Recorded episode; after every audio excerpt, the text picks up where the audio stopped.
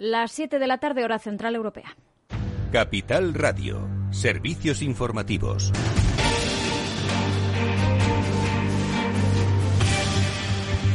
¿Qué tal? Muy buenas tardes. En este lunes 30 de agosto no dejamos de hablar del precio de la luz porque mañana, último día del mes, se registra un nuevo máximo para poner fin a un agosto de récord. Según los datos que arroja la última subasta, este martes eh, se va a sumar un nuevo máximo. Por tramos horarios se alcanzará el máximo de 137,46 euros megavatio hora entre las 9 y las 10 de la noche. El mínimo será de 123,36 euros e irá desde las 4 hasta las 5 de la tarde. Se pone fin así al mes más caro de la historia en la factura eléctrica tras registrarse hasta 23 sesiones por encima de los 100 euros. La subida ya se traslada a la cesta de la compra. Desde la OCU señalan que desde enero de 2021 el IPC de los alimentos y bebidas no alcohólicas se ha incrementado un 1,5%. A petición propia, la vicepresidenta para la transición ecológica, Teresa Rivera, ha comparecido advirtiendo de que esa subida de precios no es un problema exclusivo de nuestro país. Esto decía en el Congreso está en pleno proceso de transformación, como el conjunto del sistema energético, tanto en nuestro país como en la Unión Europea y, en general, en un proceso de transición que va más allá de Europa. Pues eh, además eh, del precio de la luz, eh, también sobre la mesa la crisis medioambiental en el Mar Menor, también atención puesta en Afganistán y en esas devoluciones en caliente en la frontera de Ceuta con Marruecos. Son varios los frentes abiertos que tiene ahora mismo Pedro Sánchez en la escena política, pero por ahora parece que no va a dar explicaciones en el Congreso. Quien sí ha hablado hoy en la Cámara Baja ha sido el ministro de Asuntos Exteriores. Eso decía sobre Afganistán, José Manuel Álvarez. El Gobierno no se plantea, por supuesto, reconocer al nuevo régimen impuesto por la fuerza. La reflexión que habrá que hacer con nuestros socios y aliados es si hay que desarrollar contactos operativos con las autoridades de facto los grupos parlamentarios han centrado sus críticas precisamente en la no comparecencia del presidente Sánchez, si bien todos coinciden en la labor magistral de las Fuerzas Armadas. Esto decía Inés Arrimadas, la líder de Ciudadanos. Porque España es un país demasiado importante como para que el presidente del Gobierno de este país, de España, no haya dado explicaciones no solo ya en sede parlamentaria, que tampoco las ha dado, sino ni siquiera en una comparecencia pública. Y mientras, eh, para Teodoro García Egea, el secretario general del Partido Popular, esa no comparecencia de Sánchez es una vergüenza.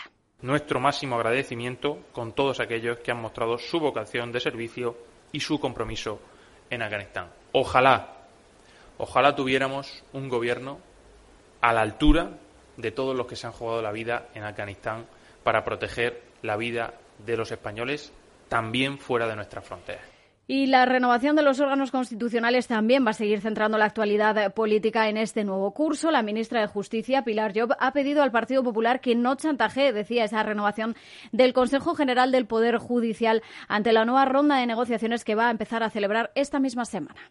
Creo que es un fracaso el que no se haya logrado esta renovación del Consejo General del Poder Judicial, que, como sabemos, está bloqueada por el Partido Popular.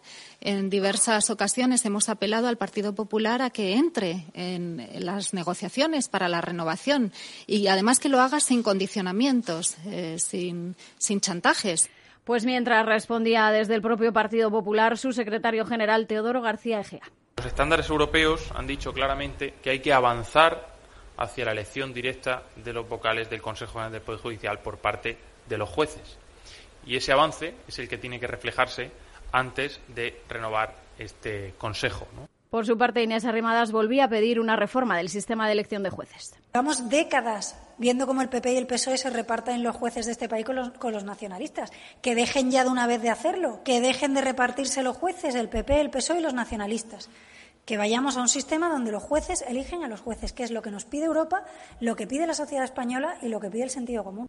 Pues Pilar yo va a comenzar a reunirse con los distintos grupos esta misma semana y también la atención se centra en esa mesa de diálogo y en si estará presente en ella Pedro Sánchez. Pero Aragonés, el presidente de la Generalitat, decía que no concebía que no esté el presidente del Gobierno. Hasta aquí este boletín. Ahora After Work con Eduardo Castillo.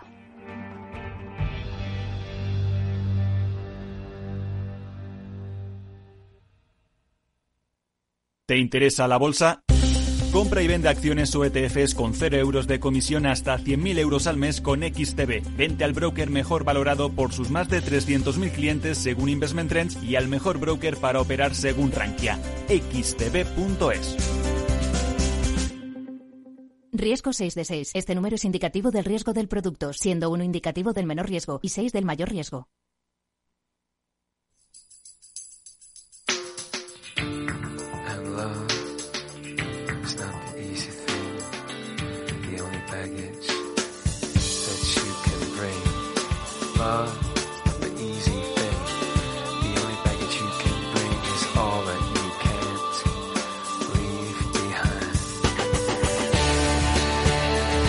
Después del trabajo, After Work, con Eduardo Castillo, Capital Radio.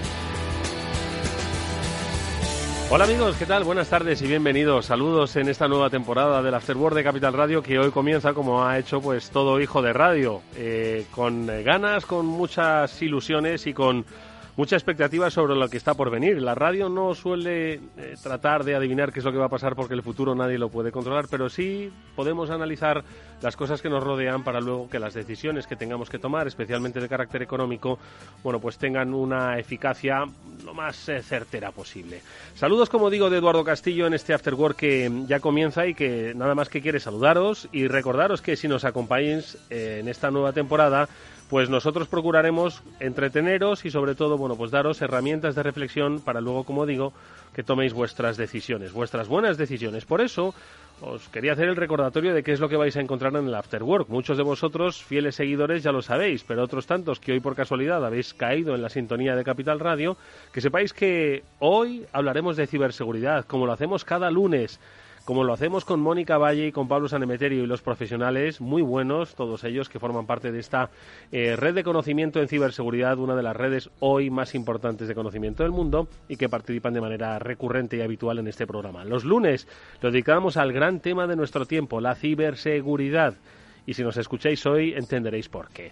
Los martes, amigos, hacemos lectura económica de la vida con la ayuda de nuestro economista de cabecera, Félix López, que es posiblemente la persona que más libros de economía ha leído de, las muchas personas que conozco, bueno, pues él nos ayuda, como decimos, a interpretar la vida. La vida es economía y con él hacemos una visión eh, objetiva, distante del ruido que muchas veces acompaña a las necesarias lecturas, como digo, de la cosa, pues que más nos importa. Sí, que son las personas, pero también el dinero, porque el dinero es lo que al final mueve las organizaciones, mueve las personas. Bueno, pues los martes os eh, invitamos a que nos acompañéis en las lecturas económicas, como digo, de la vida. Los miércoles Igualmente, experiencias empresariales, pero que van un paso más allá, que no solo eh, cuentan historias de éxito empresarial, sino que también cuentan historias humanas qué es lo que hacen las personas dentro de las empresas, qué se les ocurre, hacia dónde se dirigen ese emprendimiento social. Bueno, pues tenemos un lugar para ellos siempre eh, con un objeto de inspirar a las organizaciones en las que vosotros os encontráis, o como empleados o como empleadores. Ojo que ya hoy la voz es eh, la misma, tiene la misma importancia. Y por supuesto que hablamos de transformación digital con los expertos de Salesforce. Siempre nos gusta saber cómo las empresas se van adaptando y transformando a las nuevas necesidades de este tiempo. Los jueves, tiempo también para el emprendimiento y las ideas empresariales con la ayuda de los especialistas de Biggers. Con ellos conocemos historias de empresas, pues que, mm, como digo, también pueden ser muy inspiradoras pues para aquellos negocios, grandes o pequeños, de cualquier sector, que quizás también se está haciendo preguntas. Bueno, pues con eh, la ayuda de las empresas que ellos eh, suelen acompañar, pues nosotros tratamos de que eso, de que esas decisiones a las que hacíamos referencia antes, pues sean lo más acertadas posibles. Y luego, por supuesto, espacio para la reflexión digital con Julián de Cabo, Víctor Magariño, que nos acompañan de manera recurrente. Esto es lo que normalmente solemos hacer en el Afterwork, pero siempre abierto a sugerencias, novedades y, por supuesto, la actualidad. La actualidad manda, pero no esa actualidad de titular, sino esa actualidad que, como digo, al final nos tiene que acompañar el resto de los días, porque son cosas que nos importan. Esto es Afterwork. Néstor Betancor, como siempre, estará, espero que por mucho gestionando técnicamente este programa y os habla Eduardo Castillo. Así que, como decía al principio, bienvenidos a esta nueva temporada y vamos a empezar a hablar de ciberseguridad.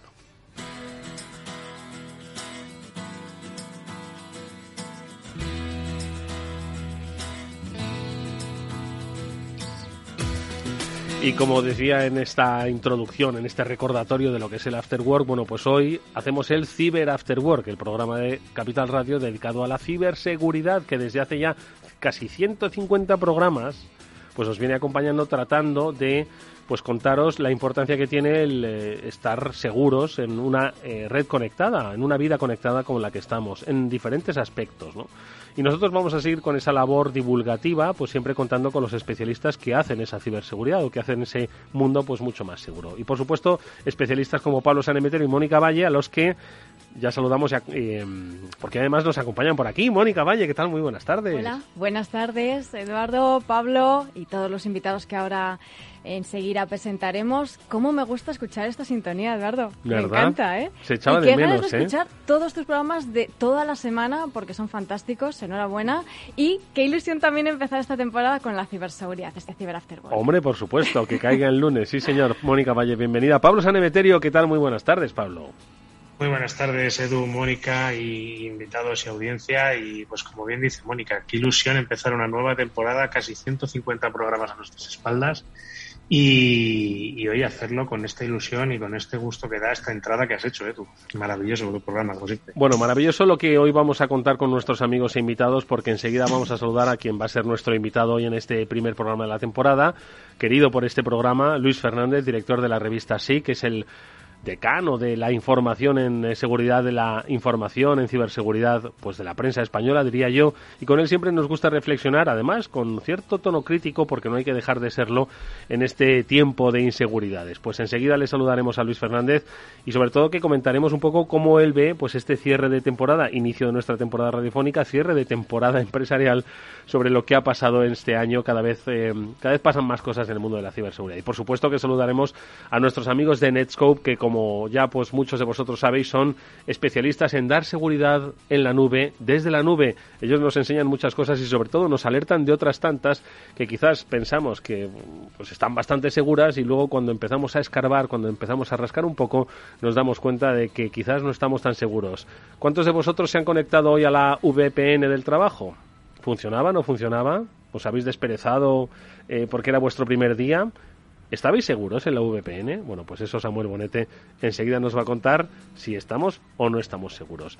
Así que nada, que este es un poco el plato de hoy. Vamos a comentar un par de noticias y enseguida saludamos ya a nuestros amigos invitados.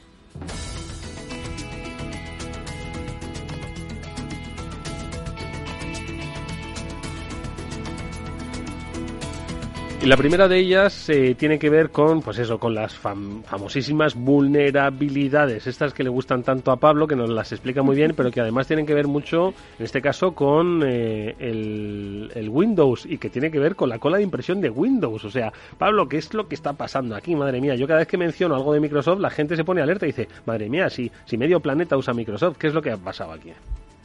Bueno, pues ha pasado que llevamos una época en la que se están descubriendo vulnerabilidades sobre el servicio de impresión o las colas de impresión de, Microsoft Windows, que son vulnerabilidades graves que permiten ejecutar código en las, en las máquinas que tienen estas versiones sin actualizar. Y justo es que este martes pasado se publicaba la actualización que corregía la vulnerabilidad del mes pasado y se ha descubierto otra nueva vulnerabilidad que permite también ejecutar código y además ejecutarlo como administrador del sistema. En general lo que se recomienda es desactivar el, servicio de, cola de impresión en aquellos ordenadores que no tengan que tenerlo activado y eh, aplicar los parches tan pronto como estén disponibles. Bueno, pues eh, nada. Mm, no sé si quieres, Moni, aportar algo. Lo ha dicho Pablo, fenomenal. Ha sido, como él decía, la, noticia un poco del verano, quién se han ido sucediendo las actualizaciones, nunca mejor dicho, sobre este tema y ha sido una pesadilla este Print Nightmare, pero bueno, ya solucionándose. Oye, pues nuestra siguiente noticia tiene que ver con el mundo de las criptomonedas. Eh, a mucha gente, bueno, pues eh, quizás por su desconocimiento sobre cómo funcionan, cómo operan, siempre piensan que están pues un poco en el lado de la la de la inseguridad, de la incertidumbre o de la sospecha, ¿no? Lo que tenemos hoy aquí, si no me equivoco, Moni y Pablo, es una noticia sobre lo que posiblemente sea el mayor ataque de mm, sobre una relacionado con criptomonedas eh, que hemos vivido en la historia, Pablo. ¿Qué es lo que ha pasado con Poly Network exactamente? Bueno, pues eh, Poly Network es eh, dentro del mundo de las criptomonedas, que por sí es bastante complejo, Eh, y que, bueno, pues estamos, yo en particular estoy contactando con alguna persona para ver si viene un día un programa y nos cuenta cómo, cómo funcionan todo este tema de criptomonedas, de, de smart contract y todo este tipo de, cosas que igual a la audiencia le suenan un poco raras, pero básicamente son, pues como, eh, son, como bien dice su nombre, monedas valor, tienen valor económico y se intercambian entre los usuarios. ¿Qué ha ocurrido? Que, bueno, pues tradicionalmente la que casi todos los oyentes conocerán será Bitcoin pero hay un montón más de, criptomonedas asociadas y Polynetworks lo que hacía era una labor como, eh, pues cuando, cuando cambias divisa que vas a Inglaterra y cambias por, por libras los euros o cuando vas a Estados Unidos dólares por euros o similar, pues ellos lo hacían entre distintas criptomonedas. ¿Qué es lo que ha ocurrido? Pues que esto lo hacían a través de un smart contract, que es un código que se, que se ejecuta y está, eh, digamos, es un poco la nueva parte de finanzas o de finanzas descentralizadas y todo este tipo de, de actuaciones que se van a ir viendo cada día más, más porque son el futuro y de la, la descentralización de, de estos procesos. Y lo que ocurría es que este proceso de intercambio de, de, de, monedas de unas por otras o de tokens, que también lo habrán oído mucho tus oyentes, de unos tokens por otros tokens en, en unas monedas por otras, tenía un fallo. Ese fallo que le permitía a una persona explotarlo y extraer 600 millones de dólares, 610 millones de dólares en criptomonedas de esta compañía de, de intercambio, de esta Poly Networks. ¿Qué es lo que ocurrió también? La noticia no quedó solo aquí. La noticia luego lo que fue siguiendo y ha tenido más historia es que eh, la, la, persona o personas que estuvieron detrás de este ataque eh, han ido devolviendo ese dinero, esos 610 millones de euros han ido devolviendo y eh, lo que decían es un poco que la recompensa que le ofrecía la compañía eh, Networks a esta persona, pues que la donaran, que no la quería en efectivo esta persona, que lo que quería es que se aprendiera en seguridad. Y bueno, pues Polynetworks estaba intentando contratar precisamente, precisamente a esta persona para que les asesorara en ciberseguridad. Hay que ser, eh, hay que ser muy listo ¿eh? para llegar a hacer esto. ¿eh? Por eso esta noticia creo que eh, dice mucho sobre el gran reto al que se enfrentan gobiernos, empresas eh, de todo tipo y condición con respecto a la, a la amenaza, ¿no? Y las lecciones, ¿no? Aprendidas. Por lo tanto, creo que queda mucho camino por recorrer. Y no sé, Pablo, eh, si la siguiente noticia, Moni, pues va a ser suficiente, porque básicamente estamos hablando de 25.000 millones de dólares los que tanto Google como Microsoft se han comprometido eh, con el gobierno estadounidense para invertir en materia de ciberseguridad. ¿Te parece mucho o poco? Es complicado saber si es mucho o poco. Ahora depende se lo vamos de a preguntar qué, a Luis, ¿no? si te parece mucho o poco. Sí, me, tengo muchas ganas de escuchar la reflexión de, de Luis sobre esto. Pero en, en, este sentido, bueno, el presidente de Estados Unidos se ha reunido con eh, los CEO de estos gigantes tecnológicos para, bueno, pues para intentar que den ese apoyo a la ciberseguridad, ¿no? Tanto a la cadena de suministro, a las infraestructuras críticas, ya ha supuesto un punto de inflexión, por decirlo así. Sin duda es relevante a nivel mundial estas inversiones que se van a hacer, ¿no? Estamos hablando de empresas tecnológicas como Apple, como Google, como Microsoft, que van a estudiar esa forma de colaborar, esa colaboración público-privada de la que tanto hablamos siempre y que es tan importante para mejorar esas infraestructuras, esa seguridad de las cadenas de suministro. Estuvimos hablando justo antes de verano esos problemas que hubo en ciertas eh, empresas, instituciones y servicios como Colonial Pipeline, pues bueno, eso ha hecho abier a, que se abran muchos ojos respecto a la ciberseguridad y estamos hablando de que se van a invertir esos 20.000, 25.000 millones en cinco años que va a ayudar a acelerar esos esfuerzos para integrar la ciberseguridad en todo tipo de productos y servicios. Ahora vamos a hablar con él más en profundidad, pero Luis Fernández, buenas tardes. Muy buenas tardes. ¿Te parece mucho o poco? Bueno, primero déjame el inciso de felicitaros por llevar casi 150 programas. Chapó y eh, nuestra más sincera felicitación Esos son a todo pocos. el team. Esos son pocos programas, pero los 25.000 millones son muchos para hacer frente al reto. Bueno, esto quizá no habría que hablar de ese tema desde mi punto de vista, sino el origen de todo ello, que es el encuentro entre el señor Biden y Vladimir.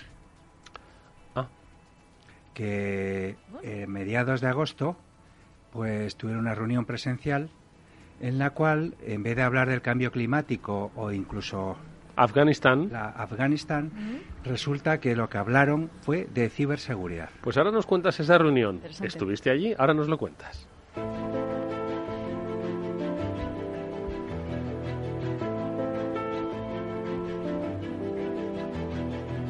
Sintonía que da paso a nuestro espacio SASI, que como sabéis, con los especialistas de Netscope cada semana tratamos de entender cómo funciona dar seguridad a la nube desde la propia nube, con casos de uso cotidiano. Hoy la VPN es protagonista, no porque haya pasado nada, sino porque podría pasar. Samuel Bonete es eh, Regional Sales Manager de Netscope y con él pues vamos a conocer un poco más eso de trabajar en remoto, porque aunque volváis a vuestro trabajo físicamente, la VPN os va a acompañar. Samu, ¿qué tal? Muy buenas tardes, bienvenido. Muy buenas, Edu, muy buenas, Mónica, Pablo, Luis, ¿qué tal? ¿Cuánto tiempo? Oye, Samu, ¿qué es lo que pasa con la VPN? Que yo siempre tengo la sensación de que empiezo asustando al personal pero luego dicen, no, luego vienen los especialistas de Netscope a decir, no, no, no, no se trata de que la VPN sea peligrosa, sino que hay que saber cuáles son los riesgos a los que nos enfrentamos con esa conexión en remoto que es lo que hace, pues posiblemente la mayoría de las empresas, pues para conectarse a las diferentes carpetas, pues que cuando trabajan desde casa o cuando trabajan desde un aeropuerto, cuando trabajan, en fin, fuera de los perímetros de la oficina. Hoy, ¿por qué nos fijamos en la VPN, eh, Samu? Pues nos fijamos en la VPN, Eduardo, y, oyentes, porque pues bueno, ha sido varios organismos, la Agencia de Ciberseguridad de Estados Unidos, la Agencia de Ciberseguridad Australiana, el FBI, el Centro Nacional de Ciberseguridad de Reino Unido, los que han publicado eh, las, las plataformas que aprovechan más los ciberdelincuentes para comprometer la seguridad en las organizaciones. Ya lo hicieron en 2020. En 2020 sacaron un reporte en el que decían dónde estaban las vulnerabilidades explotadas mm, normalmente por los ciberdelincuentes y, esas vulnerabilidades estaban en 2020 principalmente en soluciones de acceso remoto de tipo VPN. Ah, es lógico, ¿no? Todo el mundo ha corrido con las VPNs para dar frente o hacer frente al teletrabajo, para poder dar acceso remoto seguro de los bueno, seguro, acceso remoto, acceso a los recursos internos, ¿no? Y, los ciberdelincuentes pues aprovecharon en 2020 todas esas VPNs, mm, vulnerabilidades nuevas que encontraban, zero days que encontraban en las concentradoras VPNs, pues para poder también ganar acceso remoto a los recursos internos de las organizaciones. Eso ya lo hablamos en un programa o en una píldora SASI comentamos hace tiempo. Hmm. Bueno, problemas de 2020. Pero es que estas mismas organizaciones han vuelto a sacar un report ahora de lo que llevamos en 2021, ya que no sabéis cuáles han sido otra vez las plataformas que se están utilizando con mayor frecuencia para ganar acceso remoto a los recursos internos, no por los empleados, sino también por los ciberdelincuentes. Os lo imagináis, ¿no? Hmm. Las VPNs. Pues las VPN siguen estando ahí, las plataformas de acceso remoto pues están siendo utilizadas de forma masiva por los delincuentes también, o bien explotando vulnerabilidades que se encuentran en ese hardware VPN o en esas soluciones VPNs, o bien robando credenciales para acceder a las redes internas a través de esas, de esas VPNs.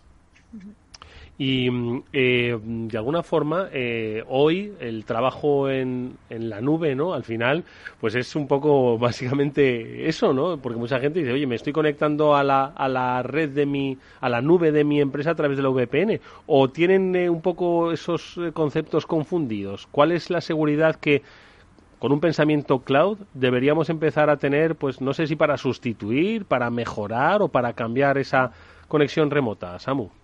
Fíjate, muy buena reflexión, Edu. Yo creo que ahora mismo un teletrabajador al final está consumiendo un modelo, un modelo mixto ¿no? de recursos en la nube, eh, como puede ser, sin querer citar fabricantes, pero bueno, un Office 365, un G Suite, un Salesforce, eh, un Dropbox, recursos que tu empresa te ha puesto en, en la nube, incluso servicios que están sin que tú lo sepas, ¿no? Funcionando por detrás en AWS, en Google Cloud, en, Azure. Son recursos a los que yo como teletrabajador pues accedo en mi día a día, a mi mm. correo, a mi almacenamiento, etcétera, etcétera. Pero también me hace falta conectarme de vez en cuando a recursos que corren dentro de mi oficina, aplicaciones legacy que no hemos migrado todavía al cloud. Eh, hemos hablado siempre y sabéis que, bueno, pues tradicionalmente, y, y, esta píldora va sobre ello, que la forma tradicional o de siempre para conectarse a esos recursos internos que tienes dentro de interna era la VPN. Pero es lo que estamos diciendo que está siendo utilizado de forma masiva por los atacantes para ganar también acceso a recursos internos de las organizaciones. Entonces, ¿cómo nos deshacemos de esa VPN o cómo hacemos que esa VPN sea más segura? Pues, pues igual que estamos securizando cuando un usuario va hacia Office 365 cuando un usuario navega o cuando un usuario se conecta a cualquier servicio que está en SaaS, en la nube, lo securizamos con una plataforma SASI con un Secure Service Edge, con una solución como Netscope que está entre el usuario y la aplicación cloud que quiere consumir, hagamos lo mismo con el acceso remoto seguro. Es decir, no abramos puertas, no pongamos concentradoras VPN, no pongamos máquinas en la red interna que den acceso a los usuarios directamente contra nuestra red interna, sino que utilicemos un proveedor de seguridad en la nube como es Netscope para dar ese acceso remoto a los recursos internos. ¿Cómo?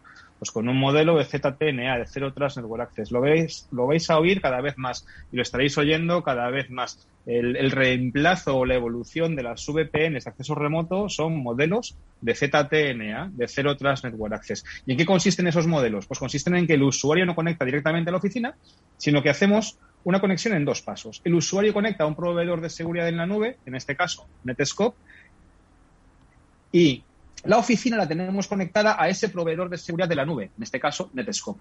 Y es en Netscope donde se toma la decisión de si Samuel tiene acceso a un servicio interno o si Samuel tiene acceso a otro servicio interno, pero asegurándonos que el usuario solamente puede acceder al servicio al que tiene acceso y las conexiones, las conexiones siempre son establecidas a través de un canal seguro, que es el proveedor de confianza en la nube. Nosotros, Netscope, en el caso de apostar por una solución SASI, que incluye funcionalidades de Zero Trust Network Access, como la de Netscope. Al final lo que queremos estar, es estar seguros siempre de la identidad del usuario en cada conexión que hagamos y del mínimo privilegio. El usuario solamente va a poder acceder aquel recurso interno al que tiene acceso. No puede acceder a toda la red interna, solamente mm. a aquel recurso al que tiene acceso. Y además que el usuario ni, es decir, no percibe, no se ve alterado su trabajo. Estamos eh, poniendo un punto intermedio invisible, pero que securiza esas comunicaciones, Samu. Ese punto que acabas de decir es, es para mí uno de los principales, ¿no? Cuando estamos hablando de ZTNA y, en el caso de ZTNA con Netscope, pues con, la plataforma nuestra. Yo recuerdo una prueba de concepto con un gran cliente que le preguntaba, oye, ¿qué traes teniendo la, la, prueba de concepto? Y te decía, oh, Samuel, estoy impresionado ¿Y por qué? Dice, porque la gente me dice que puede acceder al Oracle interno sin levantar la VPN y se, y alucinan, ¿no? ¿Cómo pueden acceder al Oracle interno sin levantar la VPN? Pues eh, de eso se trata, ¿no? De hacerlo fácil para el usuario y fácil para el administrador de IT. La misma herramienta que te está controlando la navegación del empleado, que te controla lo que hace en Office 365, si está yendo al OneDrive corporativo o al no corporativo, esa misma solución en la nube, de forma transparente, le da acceso remoto también a los recursos internos. Eliminas puntos de fallo, que son las VPNs, que estamos viendo que tienen muchas vulnerabilidades. Eliminas complejidad de gestión. Los administradores no tienen que andar parcheando, ni gestionando, ni configurando VPNs y consigues optimizar todos tus flujos de trabajo en una plataforma de seguridad desde la nube. Bueno, pues de eso vas así, ¿no? Al fin y al cabo. Efectivamente, efectivamente. De lo que se trata es de entender que cada vez eh, pasamos mucho más tiempo en la nube y que, aunque hay herramientas, obviamente, que eh, no necesariamente tienen por qué estar en la nube, pero sí que podemos utilizar el concepto de securización de la nube para eh, dotar de mucha más seguridad a lo que todavía sería pues esa parte que aún sigue estando, bueno, pues en esas oficinas virtuales, ¿no? Por decirlo de alguna manera de las de las empresas como son pues esas carpetas internas que a través de la VPN nos hacen el trabajo mucho más fácil. Amigos, esto es muy sencillo. Los ASI es, eh, es, el, es el futuro. Eh, y si no queréis verlo así, quizás sea demasiado tarde, ya no solo por una cuestión de securización, sino por la propia operatividad de vuestra compañía, que esto ya no se trata solo de ciberseguridad, sino se trata de operatividad. Samuel Bonete, como siempre, ha sido un placer escucharte. Gracias por estos buenos consejos. Nos vemos en una próxima píldora así con los especialistas de Netscope. Hasta muy pronto. Muchas gracias a todos. Ya sabéis, el futuro de la seguridad está en la nube. Está en la nube, está en la nube. Hasta pronto, Samu.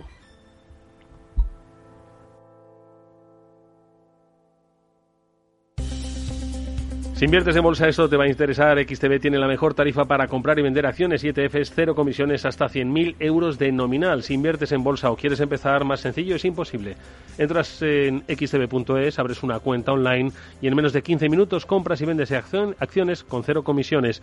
Además, la atención al cliente es en castellano y está disponible las 24 horas del día. Ya son más de 300.000 clientes los que confían en xtb.es. Riesgo 6 de 6. Este número es indicativo del riesgo del producto, siendo 1 indicativo del menor riesgo y 6 del mayor riesgo.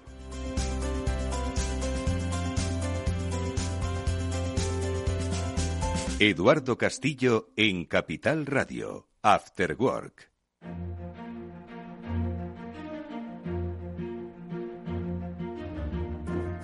Luis Fernández es el director de la revista SIC, que junto a Pepe de la Peña, editor de la misma, bueno, pues son los decanos, como siempre me gusta decir, de la información de ciberseguridad en nuestro país. hoy eh, está aquí con nosotros en este primer programa de la temporada y por eso le agradecemos mucho que haya sido, eh, haya encontrado tiempo para dedicarnos pues sus buenas reflexiones y su buena información, como la que ya nos adelantaba. Luis, buenas tardes de nuevo, te saludo. Hola, muy buenas tardes y a toda vuestra maravillosa audiencia. ¿Cómo está el equipo de SIG? Lo primero de todo, hacía tiempo que no hablábamos, que no nos veíamos, hemos hablado, pero bueno, todas las... Pues estamos muy contentos, aunque pudiera parecer un poco el abuelo cebolleta, pero estamos a punto de anunciar cierta efemérides y es que nos caen tres décadas. Madre mía. Enhorabuena, qué maravilla. Madre mía. Madre mía. Pues sí, felicidades, ¿eh? Lo celebraremos por todo lo alto, ¿eh? Claro. Sin duda. Oye, ¿y pistas sobre cómo vais a celebrar esa efeméride? ¿Número especial, me figuro? Eh... Bueno, está a punto de salir la edición próxima de la publicación en formato digital y, e impreso y habrá algunas sorpresitas de diverso carácter que no estoy en disposición de adelantarlo porque se chafa. Oye, le preguntamos a Luis por los no, los 25.000 millones, no, por lo de Putin y lo de y lo de Biden. Yo estoy deseando saberlo. Creo que es muy significativo, Luis, que efectivamente todo el mundo ahora mismo está mirando a Afganistán. Es algo terrible, real, físico, una amenaza global, pero la amenaza que no se ve, que es incluso mucho más eh, peligrosa, porque pone en jaque a muchas más miles de vidas, es algo de lo que no se habla, de lo que no se comenta, de lo que no se presta atención. Pero bueno, eh, ellos dos se juntaron y ¿qué se dijeron? Bueno, eh, el motivo de esa reunión, aparte de, por supuesto, es desenfriar la paz fría, es que claramente, un poco voy a, sabéis que me tira mucho la música, voy a poner un ejemplo de eso, creo que Biden le dijo a Vladimir que se había escuchado el famoso disco de Rosendo, de loco por incordiar. para decirle, eh, yo creo que le dijo textualmente, deja ya de tocarme los 16 sectores estratégicos, que es literalmente lo que le dijo. ¿Por qué? Porque todos estos casos que lleváis informando vosotros y el resto de colegas periodistas es que con gran profusión se están eh, recibiendo todo tipo de ataques de diversa procedencia a sectores críticos y esenciales. Estados Unidos llegó un momento de hartura elevadísima que esta cumbre, que luego se refrendó una semana después, que volvía a hablar una hora Biden con, con Putin, solo de esto. ¿Cuál es la, eh, el resultado de ello? Que este enorme tirón de orejas, que yo creo que vino a decirle algo así, vamos a molestarnos lo justo, pero no os paséis ni consientas, porque este es el tema fundamental, que desde tu territorio se cometan eh, este tipo de tropelías digitales, porque no es tanto el país como que él tenga, digamos, mm, la mano suelta y floja para permitir que desde ese país se cometa, que esa es la realidad. Entonces, el resultado de ello, de esta, digamos, aviso muy serio de Biden, que además, por cierto, propició que va a haber con continuidad reuniones entre Rusia y Estados Unidos para intentar acotar un poco que algunas cosas no, no se ciberataquen mutuamente. Una de ellas es la derivada por la cual habéis estado mencionando hoy, que es, como han descubierto que estos ataques, muchos de ellos era por enormes carencias en los fallos a proveedores de terceros, en realidad es un tirón de orejas a las grandes tecnológicas porque no están haciendo los deberes, no están invirtiendo lo suficiente para que sus soluciones, herramientas y tecnologías sean menos eh, frágiles de lo que están siendo ahora. Entonces, el resumen, en lo que me habéis preguntado, es que Biden y todo su equipo le ha dicho a Microsoft y compañía que se esmeren en reforzar lo que están haciendo. Y como anuncian en sus bolsas y en sus pluses muchísimos miles de millones de beneficios que destinen un poquito más a la ciberseguridad, para que a fin de cuentas pues ellos y los demás quieren construir una sociedad digital confiable. Sobre eh, las herramientas de estas compañías se sostiene básicamente el tejido empresarial productivo económico de Estados Unidos, que es lo que pasó con SolarWinds, con lo de, en fin. Todo al final, como hemos visto en más ocasiones, es una cadena en la que una de los eslabones falla y van todos los demás como una como un dominó. Así que en este caso, muy interesante, desde luego, esa, esa reflexión y, bueno, a ver si esos 25.000, ya sean muchos o pocos, sirven para ese propósito que tienen. Pero fíjate, es decir, eh, la, la, historia, ahora, Pablo, te, te pregunto sobre la, qué te parece, ¿no? La historia que ha contado que ha contado Luis, pero bueno, dice mucho, ¿no? De, de, que ya esto, mm, decir, eh, venimos durante ya muchos años hablando de que hay aquí una guerra silenciosa en muchos aspectos, ¿no? Pero que la geoestrategia ahora mismo se está viviendo en, en las redes, ¿no? Y la historia que cuenta Luis es que, bueno, han llegado pues a un punto de, de oye, de, de advertencias y amenazas, ¿no? Y por supuesto de ponerse las pilas, de armar al ejército de ciberseguridad. Ya no se necesitan tantos tanques, sino que se necesitan otro tipo de, defensas. Por cierto, los asesinatos de ayer de Estados Unidos para con eh, presuntos terroristas se ejecutaron con metadatos.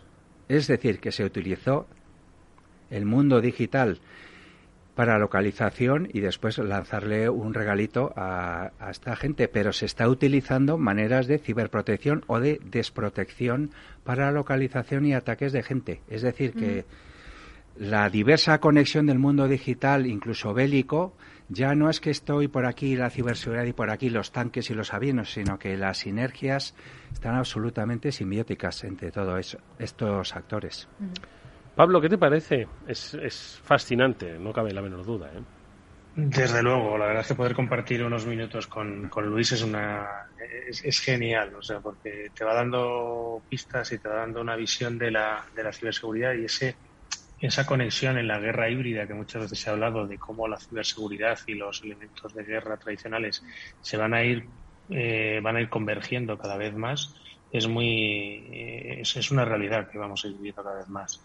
Eh, yo, en cuanto a la reflexión de los 25.000 millones o los 30.000 millones que van a poner estas empresas tecnológicas, creo que quizás se está poniendo mucho el foco en ellas, principalmente porque son proveedoras de soluciones tecnológicas, pero creo que se debería pedir a todas las organizaciones que hicieran una inversión mayor en ciberseguridad. Lo digo porque hablábamos antes, hablabas de SolarWinds, o hablabas, por ejemplo, de, hablábamos también de Colonial Pipelines. Si no me equivoco, en Colonial Pipelines, cuando les entraron, era porque tenían un VPN, precisamente como ha hablado Samu, eh, con un usuario y una contraseña tal cual, no tenían segundo, segundo factor de autenticación y además ese usuario hacía tiempo que ya no debía estar activo. Con lo cual son las meras prácticas más básicas de ciberseguridad las que les han dejado expuestos a los a, a Colonia Pipelines a que ese ataque tuviera éxito y bloqueara y todas las consecuencias que tuvo ese ataque. Y como este, tantos otros y, y que las empresas se preocupen en actualizar y en aplicar los parches y en no estar expuestos ni correr tanto porque sí se está poniendo al foco. Yo creo que estas empresas es muy bueno y muy positivo que hagan esta inversión, pero no deberíamos quedarnos solo en ellas. Tenemos que pedírselo a todas. Sí, esto es muy interesante porque de hecho parte de esa inversión que se va a hacer, tanto IBM como Amazon, es en capacitación y en formación. O sea, no solamente esos eh, millones que se van a invertir en software o en herramientas, sino que por ejemplo, eh, IBM va a capacitar a 150.000 personas en habilidades de ciberseguridad. 150.000 personas. Y Amazon, eh, bueno, esto es lo que, lo que dice que va a hacer, que va a poner a disposición del público de forma gratuita formación en concienciación sobre seguridad que ofrece a sus empleados, pues la pone a disposición, a disposición del resto del público. Entonces, esto es muy interesante lo que decía Pablo, porque efectivamente por ahí eh, es por donde va esa tendencia, ¿no? A no solamente invertir en todas esas herramientas y soluciones que son importantísimas, sino que la gente también sepa hacerlo, porque si no, deja de mm, colocarse ese segundo factor de autenticación que decía Pablo y ya da igual que tengas una herramienta muy buena porque la has dejado vulnerable. ¿Qué te parece, Luis? Pues absolutamente de acuerdo con Mónica, pero quiero dejar caer una pequeña bomba, que es ¿quién es responsable de educar a la ciudadanía en esto? El mundo privado y esas marcas o es que alguien más tiene que esmerarse? Lo dejo ahí. Sí, sí, muy buena reflexión, sin duda. Buena reflexión y además creo que, que en esa misma pregunta está la respuesta. Evidentemente, no solo las empresas privadas son las responsables de formar a la ciudadanía en ciberseguridad. Creo que ya en algún programa hemos hablado de que es necesaria una formación en ciberseguridad desde, desde tempranas edades para que se vean los riesgos a los que se exponen las personas y, incluso las empresas. Y conozco empresas y CISOs que, eh, hacen estos programas de ciberseguridad en, las empresas, pero con vistas a que se comporten así en su casa. Es decir, tú compórtate así en tu casa, compórtate bien, toma buenas prácticas de ciberseguridad y las tomarás también en la empresa. Sí, totalmente. Eh, respecto a esto que dice Pablo, lo suscribo al 100%. Nosotros trabajamos haciendo esas formaciones también y es lo que nos piden, ¿no? Que esa formación no deje de ser eficaz en casa, porque si no, por mucho que en la oficina o ahora en teletrabajo, eh, más aún, estés concienciado y sepas más o menos lo que tienes que hacer y los riesgos, si luego cuando llegas a tu casa o con tu familia bajas la guardia, no sirve para nada. Eso tiene que estar siempre al 100%. Y respecto a lo que decía Luis, eh, claro, la colaboración público-privada es importantísima. Eh, yo sí que estoy de acuerdo que aquí el, ámbito público tiene mucho que decir y mucho que hacer y muchos deberes también. Oye, Luis, y en esos 30 años, o más que en esos 30 años, después de esa mirada de 30 años del tema de la ciberseguridad, de cómo ha ido evolucionando, ¿no? las complejidades, eh, la inversión, el conocimiento, tanto el conocimiento para hacer el mal como para hacer el bien, la disposición, como digo, de los propios gobiernos, de las propias empresas privadas, públicas. A día de hoy, ¿qué dirías, digo, tras esta reflexión de 30 años, que qué es lo que más te preocupa en este terreno? Lo, eh, un poco lo que subyacía de esa conversación Biden-Putin, es decir, la vulnerabilidad de las naciones, de sus sectores críticos y el efecto real que puede tener sobre ciudadanos, ¿es lo que más te preocuparía ahora u otra cosa? En las primeras épocas democráticas hubo un ministro y hubo unas elecciones. Y cuando salió el resultado de las elecciones, dijo, ¿cómo vamos? Y dice, no lo sé, pero vamos en cabeza. Entonces aquí esto va tan rápido que vamos en cabeza, pero no sabemos a dónde. Esa es la sensación que me da después de estas tres décadas. Seguimos yendo muy acelerados sin prever ¿Cómo podemos compatibilizar la lógica de avance tecnológico con dotarle de los recursos de protección a lo que hacemos? Es decir, eh, por ejemplo, todos los aspectos legales llegan tarde al futuro, porque el futuro lo aceleran antes las tecnologías. Y en algunos casos ese abismo es tan desmesurado que se está provocando estos terribles situaciones que después de 30 años sigo estando incómodo e inquieto por lo que viene. Resumiendo en varios puntos que la habéis algunos de ellos tocado esta tarde. Primero, sigue sin solucionarse la identidad. y, es, y el mundo y Europa en concreto está haciendo un paso importantísimo, que es que está preparando su identidad digital europea. Va a ser una especie de carterita wallet en que vamos a poder meter varias eh, mm, capacidades de identificación, por ejemplo, los españoles, el DNI, que lo puedas poder llevar en el móvil, y otras capacidades de pago, de transacciones, incluso de criptomonedas, etcétera. Pero claro, si todo eso lo vas a llevar en un móvil, es tan goloso otra vez el móvil que hay que echarse a temblar. Ese es el primer aviso de lo que creo que va a venir. Segundo, vamos también desbocados hacia un descontrol de querer tener capacidades digitales de transacciones económicas que están cuajándose en criptomonedas, en contratos inteligentes, hechos por inteligencias artificiales que tomarán decisiones. Y este tipo de eh, vaticinio que es eh, yo creo que imparable. De hecho, ayer vi en un telediario que salía un responsable del banco chino, del Banco Central chino, hablando de ya de su yen digital, que sabes que va a salir, sale ya, ya lo están probando en supermercados y en algunos sitios más, y a Europa le queda unos meses. Unos meses tirando hace queda uno o dos años en que se establece y saque el euro digital.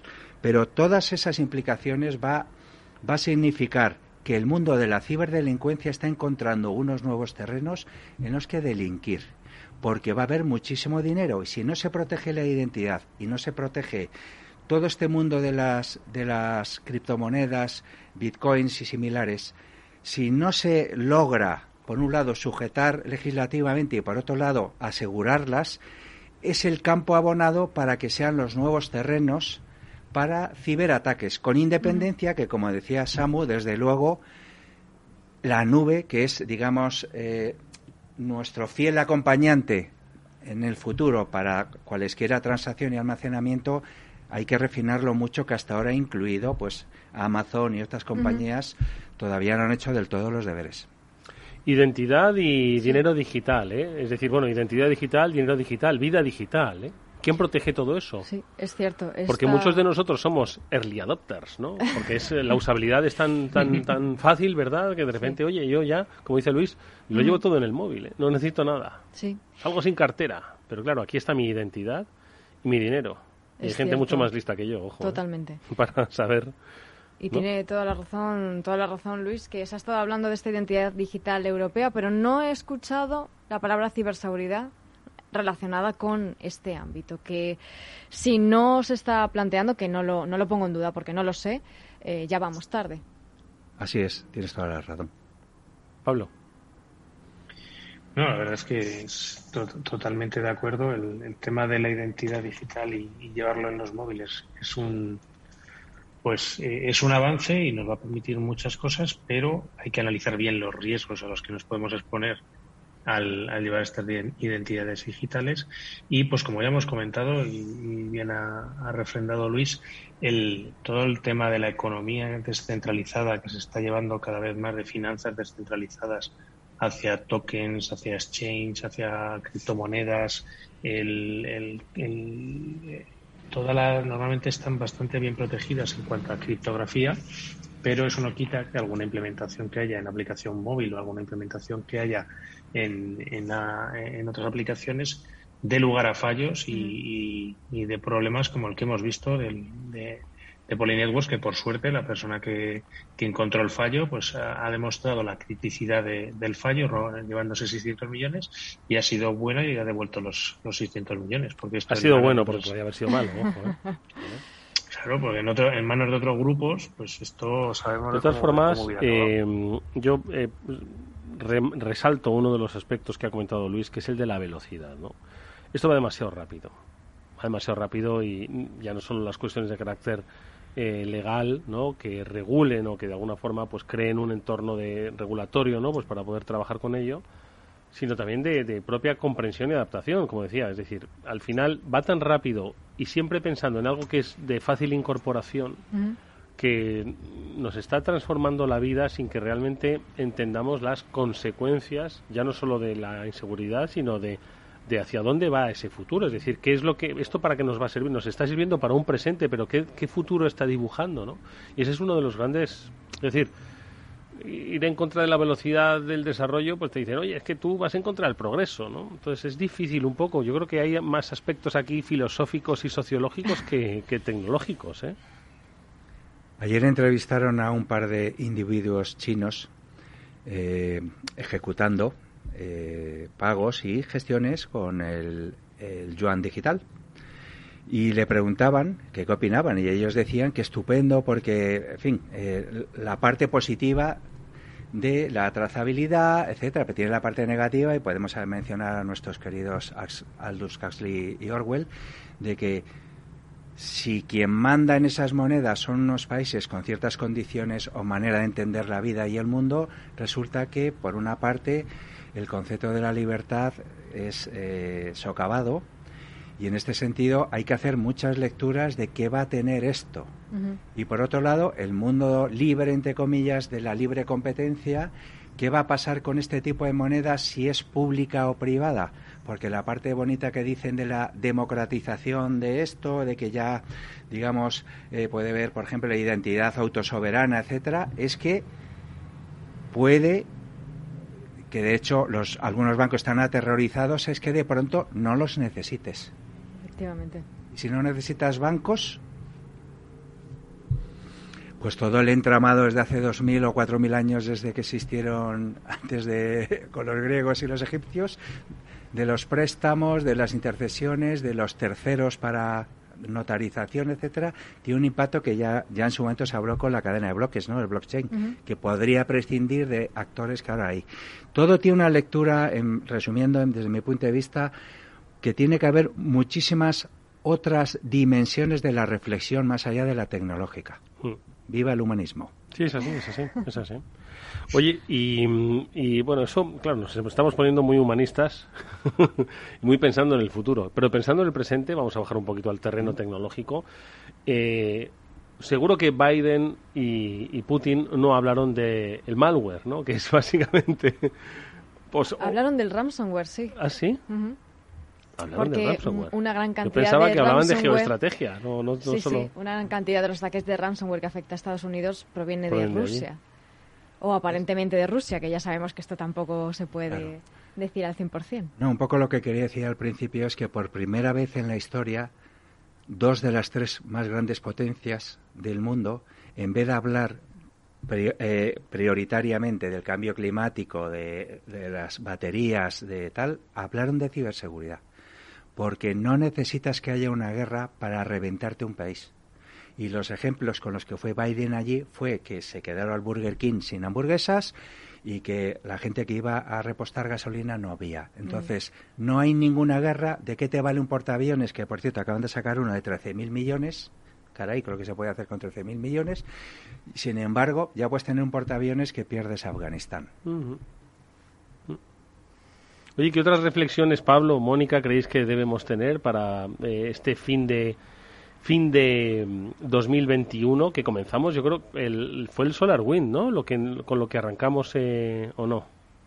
¿Con qué arrancamos el año? Sí, terminamos el... terminamos el anterior, empezábamos un poco así. Sí, ahí a caballo estuvo. Efectivamente. Hemos terminado. Pues ahí... Perdona, Mónica. No, Pablo.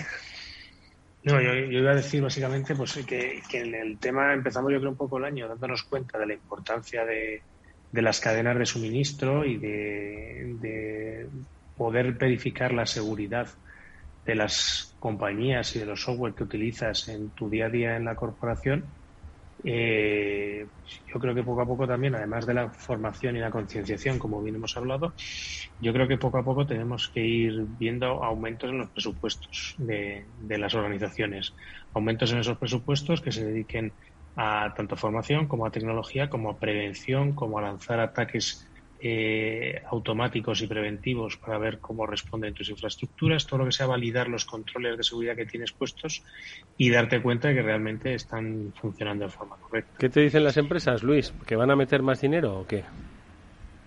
Os voy a poner dos ejemplos. Una empresa grande española que tiene que ver con las vías del tren y otra empresa española que tiene que ver con la energía. Vale. Ellos tienen más de 30.000 más de 30.000 proveedores. Proveedores de folios, proveedores de tiristores, proveedores de vías, proveedores de electrificación, etcétera. El problema de los terceros, que es por donde está entrando el peligroso mundo de que no puedes defenderte, es que tú puedes hacer bien los deberes, pero tus 30.000 eh, proveedores de todo pelaje, ¿cómo exiges tú que estén a la altura? Entonces, el caso de los señores de las vías, el CISO exigía para determinado nivel hacia arriba que tienes que tener un CISO. Y si no, ni siquiera te atiendo. Ya qué bien. Hay que olvidar, no hay que olvidar que aquí hubo un ataque hace año y medio muy potente a un integrador mundial de nombre Everis que le cifraron y tuvieron un incidente gravísimo que por cierto hace poquito en sus eh, cuentas dijeron que fueron 15 millones el coste, o sea, no estoy hablando de humo, 15 millones el coste de reparar eso, pero es que su coste en Madrid resulta que no terminó ahí, sino que utilizaron con el ransomware una vía de entrada para la OTAN en la nube con una capacidades de identidad. Entonces, cuidado con los ataques de ahora que dicen que solo tengo ransomware, es mentira. El ransomware a veces es solo una tapadera y debajo te siguen extorsionando y a la vez tranquilamente se buscan las cosquillas para hacer otras cosas a terceros. Y estoy hablando de una compañía que se supone que tiene soltura con la tecnología y la informática y de hecho presta servicios de seguridad. Entonces, volviendo y ya termino con el problema de los proveedores es cómo logras exigir a un proveedor pequeñito que a lo mejor no tiene ni papipas que proteja con ciberseguridad decente para luego tú tratarte con esa gran tecnológica o esa gran energética. Sí, es un problema ya más global, como hemos hablado en otras ocasiones. Eh, pequeñas y medianas empresas no suelen darle esta importancia por desconocimiento, por, por, falta de presupuesto, aunque en realidad también hemos comentado que por falta de presupuesto no, no es. puede ser, porque, hay, muchas medidas que no necesariamente conllevan una gran inversión, ¿no? Se pueden hacer muchísimas cosas, pero es sobre todo ese desconocimiento y al final esa cultura de ciberseguridad de la que tanto hemos hablado en, en tantas vías, ¿verdad, Luis? Pues tiene todavía mucho recorrido por delante y eso es lo que al final va a hacer que poco a poco, porque como bien dices, pues una empresa no puede verificar que todos sus proveedores sean cientos, miles o unos pocos eh, sean ciberseguros, ¿no? Es muy complicado. Si haces una media, bueno, 30.000, el de los folios, vamos a dejarlo fuera. Sí, pero al final te mandan un email y ya te, te, pueden estar haciendo la faena. O sea que no se puede subestimar tampoco a ninguno, aunque sea un proveedor que no te dé un servicio tecnológico como tal. No sé, yo creo que es una importante reflexión y las grandes compañías tienen que, bueno, pues eh, hacer un, una labor de empresa tractora, ¿no? En ese, en esa concienciación sobre la ciberseguridad y, y, por supuesto, las autoridades públicas eh, seguir fomentando, como lo hacen, ojo, pero quizás con una mayor eh, eh, intensidad ¿no? en el terreno empresarial especialmente, no solo ya la protección de los, de, los menores, esa cultura de ciberseguridad en, en las personas, sino también en las empresas y que cojan a estas grandes compañías y vayan de la mano son muy interesantes estas reflexiones que, como digo, mm, vamos a seguir eh, hablando de ellas en los próximos en los próximos meses. Amigos, nosotros nos vamos a ir eh, despidiendo, pero siempre como, pues, como es el primer programa de la temporada y el primer Cine After Work, pues lo vamos a hacer con un poquito, pues eso, de After Work. Lo vamos a hacer con buena música y charlando, pues nada, ya de una manera más personal con nuestros invitados. Mejor ser y no por nada verso suelto y no rimar en esta charada chiflada. Bueno, suena, nos gusta, es que ¿eh? exactamente, no solo que sabe mucho de ciberseguridad, sino que sabe mucho de música. De vuelta, Luis, este es el último trabajo, ¿no? Que habéis. Bueno, es un adelanto. Es un adelanto. Lo, lo, lo, puedo, lo puedo poner, sí, ¿no? Bueno, ya lo he puesto. Tarde. ya, ya, lo he puesto. Por supuesto, muchas gracias. Oye, ¿cómo va esa carrera musical? Bueno, por seguridad ya sabéis que siempre hay que tener un plan B. Así que todos tenemos un plan B. Bueno, pues nos, nos eh, irás informando, ¿vale? Claro Oye, sí. Luis, gracias por haber estado con nosotros. Es un honor y os vuelvo a felicitar porque da gusto pensar que ya, yo creo que vais ya para casi tres años, ¿no? Pues Sí, eh, sí, 2018. sí, pues sí, madre Corregidme mía. si me equivoco, a ver si estoy Bueno, nos confundida. falta el cero. Luis hace los 30, nosotros los 3, ¿no? Entonces, bueno, pues poco, a poco, poco a poco. Gracias, nos vemos pronto, Luis. Muchas gracias. Por cierto, gracias a- desde aquí a Antonio Fernández que Ajá. nos invitó hace poco a su, semana pasada, sí. a su canal de YouTube. ¿vale? Y que recomendamos, por supuesto, no solo que veáis el nuestro, que veáis el nuestro, por supuesto, que veáis todos aquellos. Y que un placer haber estado con Antonio, fue muy divertido, la verdad. Fue sí. un, un previo, un calentamiento al, al Cyber After Work. Y que, y que a ver cu- cuándo nos invita otra vez, que nos lo pasamos muy bien. Que muchas gracias, Antonio. Y Mónica, Pablo, que muchas gracias, amigos. Muchas gracias a vosotros. Un Nos placer vemos eh, el programa. próximo lunes en este Cyber After Work. Vámonos, seamos un poco de versos sueltos. Si no somos versos sueltos, estamos en la corriente. Hagámonos preguntas. Hasta mañana.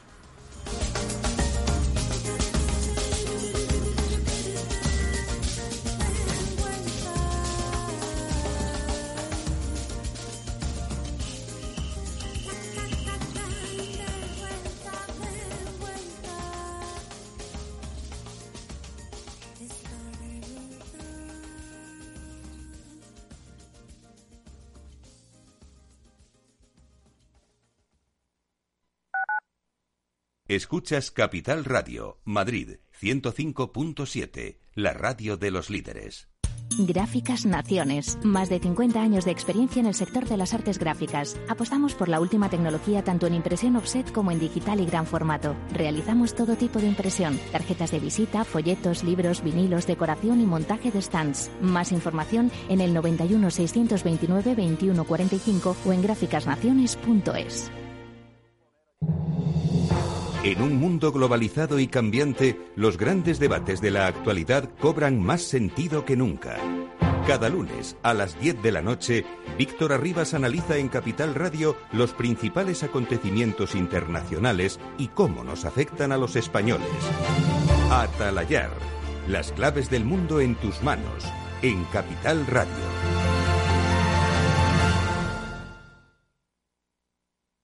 Capital Radio.